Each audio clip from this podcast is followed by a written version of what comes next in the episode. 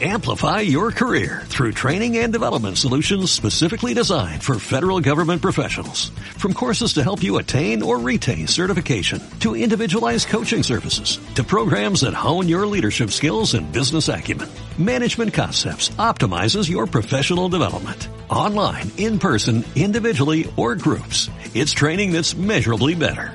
Learn more at managementconcepts.com. That's managementconcepts.com.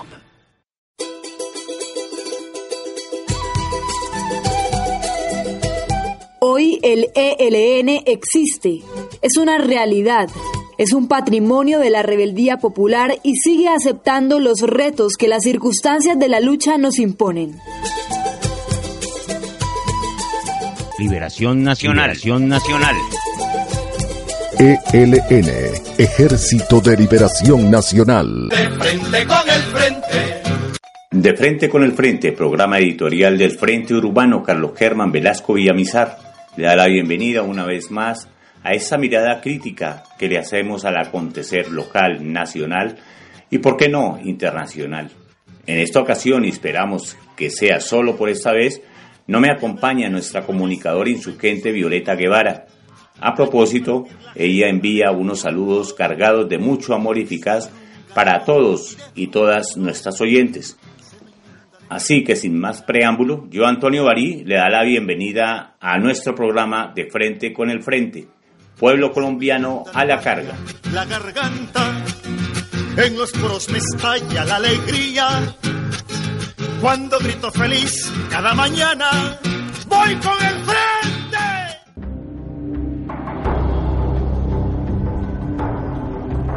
Bajo el peso de una honda emoción me dirijo a vuestra excelencia interpretando el querer y la voluntad de esta inmensa multitud que esconde su ardiente corazón, lacerado por tanta injusticia, bajo un silencio clamoroso, para pedir que haya paz y piedad para la patria. Señor presidente, aquí no se oyen aplausos, solo se ven banderas negras que se agitan. Bien comprendéis que un partido que logra esto muy fácil podría reaccionar bajo el estímulo de la legítima defensa. Todo depende ahora de vos.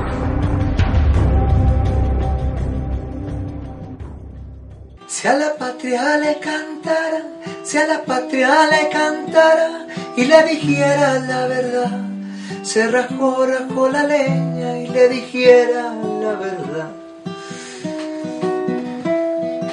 Hace poco menos de 200 años, 191 para ser más exacto, la entonces naciente oligarquía colombiana quiso asesinar al libertador Simón Bolívar, pretendiendo así cambiar el destino de nuestra historia. Pues la historia se repitió y más de 100 años después, en 1948, esa misma oligarquía orquestada por la entonces recién creada Central de Inteligencia Americana CIA asesinó vilmente al caudillo del pueblo, Jorge Eliezer Gaitán, uno de los primeros líderes sociales asesinados en nuestro país. Todos y todas sabemos ahorita, en el 2019, que siguen asesinando líderes y lideresas sociales todos los días. Como con Violeta nos hacemos algunas preguntas. Si no está, pues yo quiero preguntarles algo a ustedes. Hace 71 años que mataron a Gaitán y Colombia entera se levantó en una insurrección popular sin precedentes. Por motivo de la irreparable desaparición del más ilustre hombre de Colombia, doctor Jorge Gaitán, meses debe desencadenarse una revolución sin par en la historia del país. Aquí nos apoderamos de la radiodifusora nacional y de las principales secciones del gobierno. Un enorme pelotón del ejército de la policía nos custodia. Apodérense del gobierno sin temor para derrocar este infame gobierno. A la carga, a la carga. Y ahora que asesinan a nuestro pueblo todos los días, ¿qué estamos haciendo? ¿Qué nos toca hacer para honrar la memoria de miles de personas que dieron su vida para no permitir que el magnicidio pasara en silencio?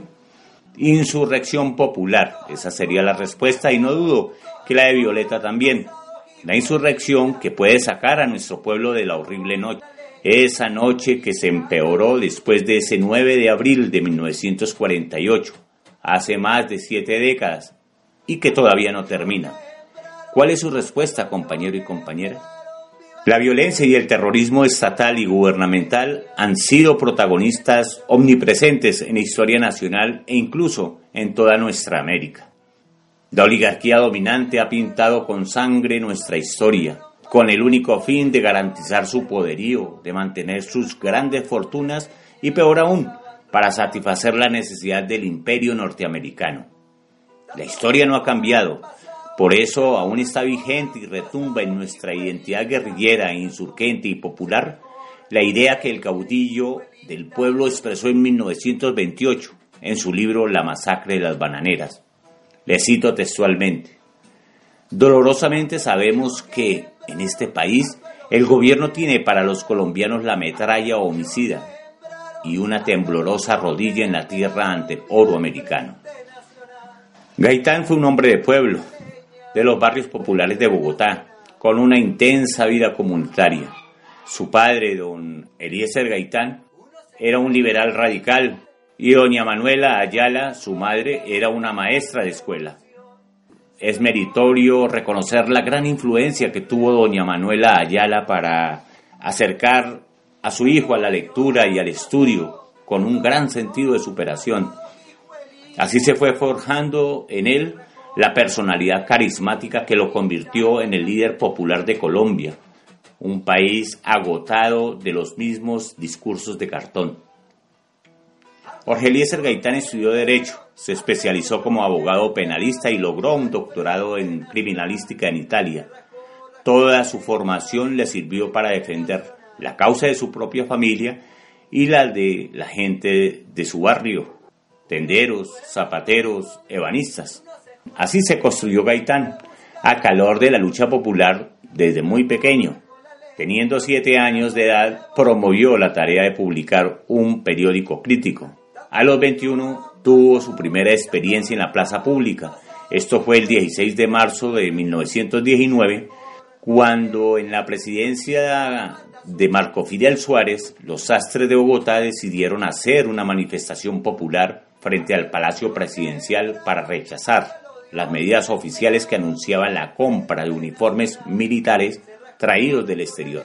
La protesta terminó con la brutal represión de las Fuerzas Armadas. Ejecutaron una masacre con 15 muertos y decenas de heridos. Gaitán comprendió la realidad del pueblo oprimido porque él la vivió. La indignación le ganó al miedo. Por eso se rebeló en defensa del pueblo inerme y en contra de sus asesinos. Fue allí que tomó conciencia de la forma posible para motivar la voluntad del pueblo e impulsarlo a la acción, a través de su palpitante oratoria y el indiscutible destino en la vida pública. Cualidades que fue resultando hasta convertirlo en el principal referente de liderazgo social y político del siglo XX en Colombia y una de las figuras más carismáticas en toda América Latina. Bien lo reconoce Joaquín Ospina en su obra Diccionario Biográfico y Bibliográfico de Colombia, cuando dice, Gaitán tiene el mérito indiscutible de ser el primer colombiano en que haya puesto al pueblo delante de sí mismo y le haya hecho reconocer su pesadumbre. Yo hablo otro lenguaje que no es este lenguaje del odio, que no es este lenguaje de las jugadas electoreras que no es este lenguaje de que en este país el poder tiene que pasar de don fulano para ir a don sultano y volver a ir a don sultano para volver a don mengano y de don mengano para ir a don sultano. Recordemos que ya les he mencionado dos libros, La masacre de las bananeras, de autoría de Jorge Eliezer Gaitán, y este último, Diccionario Biográfico y Bibliográfico de Colombia de Joaquín Ospina.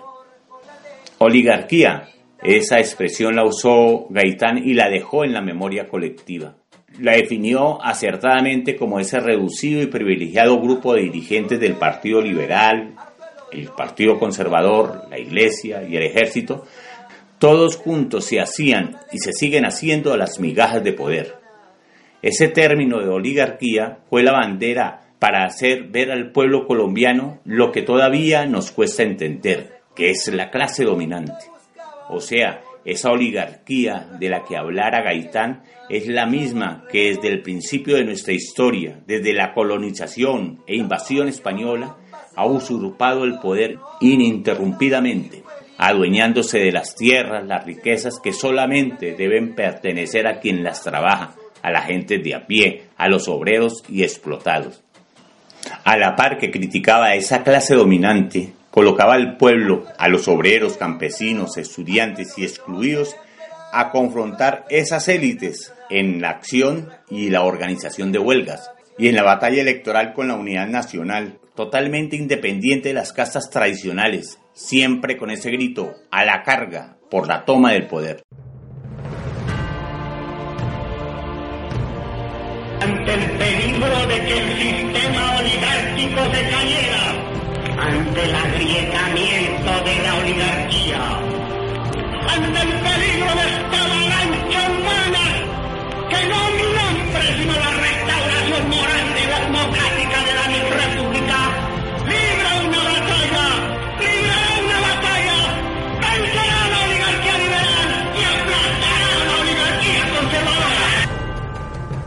el proyecto político de Gaitán trató de luchar por las profundas transformaciones democrático-burguesas, pero con el claro protagonismo del pueblo al que concibió como el bloque de clase antiimperialista, antioligárquico. Nuestro proyecto político y social como insurgencia, como ejército de liberación nacional, en cada militante tiene las raíces en el cultivo de pensamiento y acción política de Gaitán. Muchos factores han cambiado en la actualidad porque la sociedad ha evolucionado y las formas en que el imperialismo ataca y en que el capitalismo se vuelve cada vez más salvaje se ha modificado. Sin embargo, la historia lo demuestra. El pensamiento gaitanista cobra vigencia. Gaitán era un hombre que recogía el pensamiento universal en favor del pueblo, marxista o no marxista, llamaba a la unión del pueblo, llamaba a la toma del poder, desgraciadamente por vía electoral, y por eso murió. Era debido tomar el poder, porque tenía todo el pueblo a su favor. La radio guerrillera, la radio insurgente, Frente de Guerra Urbano Nacional, comandante en jefe, Camilo Torres Restrepo, Colombia. ¿Y por qué y para qué? ¿Todo esto para qué? ¿Para qué? ¿Cómo que para qué? Pues para... ¿Para qué le sirve a usted la dignidad? ¿Ah? ¿Que esa palabra no existe o qué? ¿O no la usan ya en televisión? ¿Cómo que para qué? Mira, hombre, para la dignidad nuestra para lograr protagonismo de la clase obrera, trabajadora y el pueblo en general, para dar con el fin de la oprobiosa dominación extranjera, para ofrecer condiciones de vida dignas a las mayorías, para luchar por el campesinado y en contra del latifundio, para desechar las condiciones extremas de la explotación humana y extractivista extranjera, para dar la lucha frontal contra la oligarquía y sus expresiones antidemocráticas y asesinas, la lista de esos para qué cobran vigencia el pensamiento de Gaitán y ahí mismo el proyecto Heleno no puede terminar. Entonces, paro ahí. Pero ustedes que están en la ciudad, que ven de frente y hasta sienten en carne propia las consecuencias de no saber la importancia de esos para qué a la hora de jugárselas contra el sistema. Buenos, buenos días, oyentes en todo Colombia. Hoy 9 de abril de 1948. Atención, atención. Continúan deliberaciones de la novena conferencia panamericana. Llega el general George Marshall. Fue recibido por el presidente Mariano Espina Pérez en el aeropuerto de Techo. Atención, amigos de todo el país. Continúa ola de violencia partidista, enfrentamiento entre liberales y conservadores en Santander, Caldas y Cundinamarca. Atención, atención, atención. En estos momentos Acaba de ser herido el doctor Jorge Eliezer Gaitán al salir. Left wing liberal leader. The setting of the Ninth International Conference of American States. Trying to solve. Cet homme qui arrange la foule, c'est Jorge Eliezer Gaitán, le leader libéral colombien. Mataron a Gaitán, mataron a Gaitán. Mataron a Gaitán. Mataron a Gaitán. Mataron a Gaitán. Mataron a Gaitán. Mataron al padre de Colombia.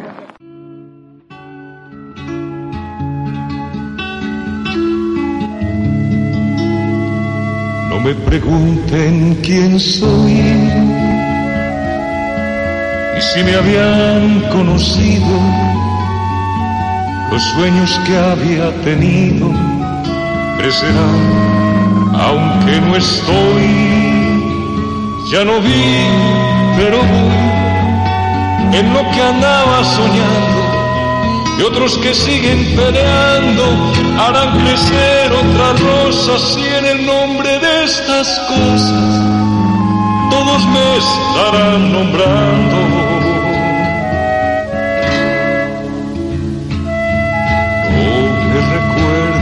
mi cara, que fue mi cara de guerra, mientras hubiera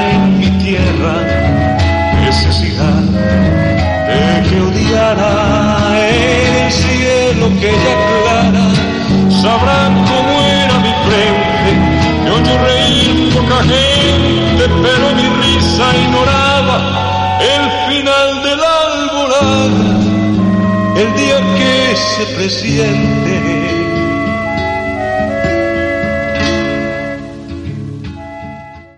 No en vano, Gaitán exaltaba los ánimos de la rebeldía revolucionaria en todos los rincones del país. Como ya sabemos, la ultraderecha se asustó porque sabía que con Gaitán en el poder el país daría un vuelco, un cambio radical en la vida de los colombianos, porque sabía que el caudillo del pueblo era la llama que le hacía falta para la revolución que el pueblo estaba esperando, la revolución que nuestro pueblo sigue esperando todos los días. ¿Y todavía les da miedo el pueblo? Sin duda alguna respondo que sí. Sí nos temen, sí le temen al pueblo.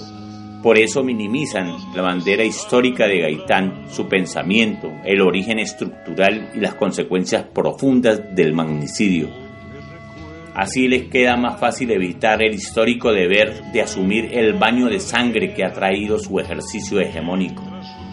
Hoy el ELN como insurgencia nacida de ese pensamiento gaitanista y del 9 de abril afirma que los reales caminos de paz pasan por hacer justicia histórica y revelar las verdades ocultas y tergiversadas para la comprensión del actual conflicto social, político, comunicacional y militar que vive nuestro país. Es necesario un colombianazo, como el 9 de abril, porque no es un bogotazo como nos ha mentido. No, la insurrección popular de ese día fue en toda Colombia. Y es necesario porque a eso también le tienen miedo los poderosos. Le temen a que el pueblo inconforme, rebelde y embravecido retomen las consignas de con el pueblo a la carga. Como país tenemos heridas abiertas, cada vez se profundizan en lugar de cerrarse, heridas que están vivas en la conciencia colectiva. Compañeros y compañeras oyentes, salgan, échele un ojito al del lado, a la del lado. Usted y yo no somos los únicos que estamos cansados, que ya no aguantamos. Hay todo un ejército de liberación nacional dándonos el respaldo que necesitamos. Son más de 200 años de violencia y de explotación, de dominación. En 1948 mataron a Gaitán. En el 2019 matan líderes y lideresas sociales, tan fácil como amarrarse en los zapatos. Le hago la invitación para que se queden con esas preguntas que le he hecho a lo largo del programa. Comente respuestas en nuestras páginas. Me despido ahora sí porque esta vez Violeta no está para avisarme cuando me había extendido. Sigan escuchando y conspirando en De Frente con el Frente y todas las producciones de Antorcha Estéreo a través de la página oficial del Frente de Guerra Urbano Nacional www.insurgenciaurbanaln.org. Hasta siempre compañeros y compañeras. Y si me habían conocido los sueños que había tenido crecerán, aunque no estoy ya no vi, pero voy en lo que andaba soñando. Y otros que siguen peleando harán crecer otras rosas y en el nombre de estas cosas. Nosotros tenemos un sentido humano distinto, diverso de estas cosas. Nosotros no decimos que el hombre debe ser un esclavo de la economía Decimos que la economía debe estar al servicio del hombre. Fusilando la tiniebla con bengalas y seguimos de frente con el frente. hasta nuestra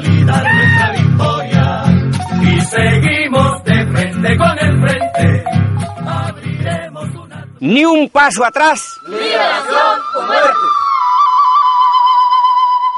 Continuamos nuestra lucha contra las arbitrariedades y la barbarie de las fuerzas represivas del Estado. Ni rendición ni entrega.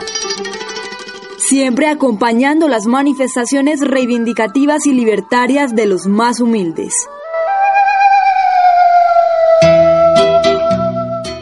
Visita www.insurgenciaurbana-ln.org.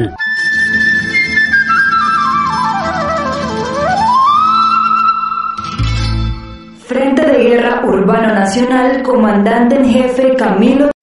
Amplify your career through training and development solutions specifically designed for federal government professionals.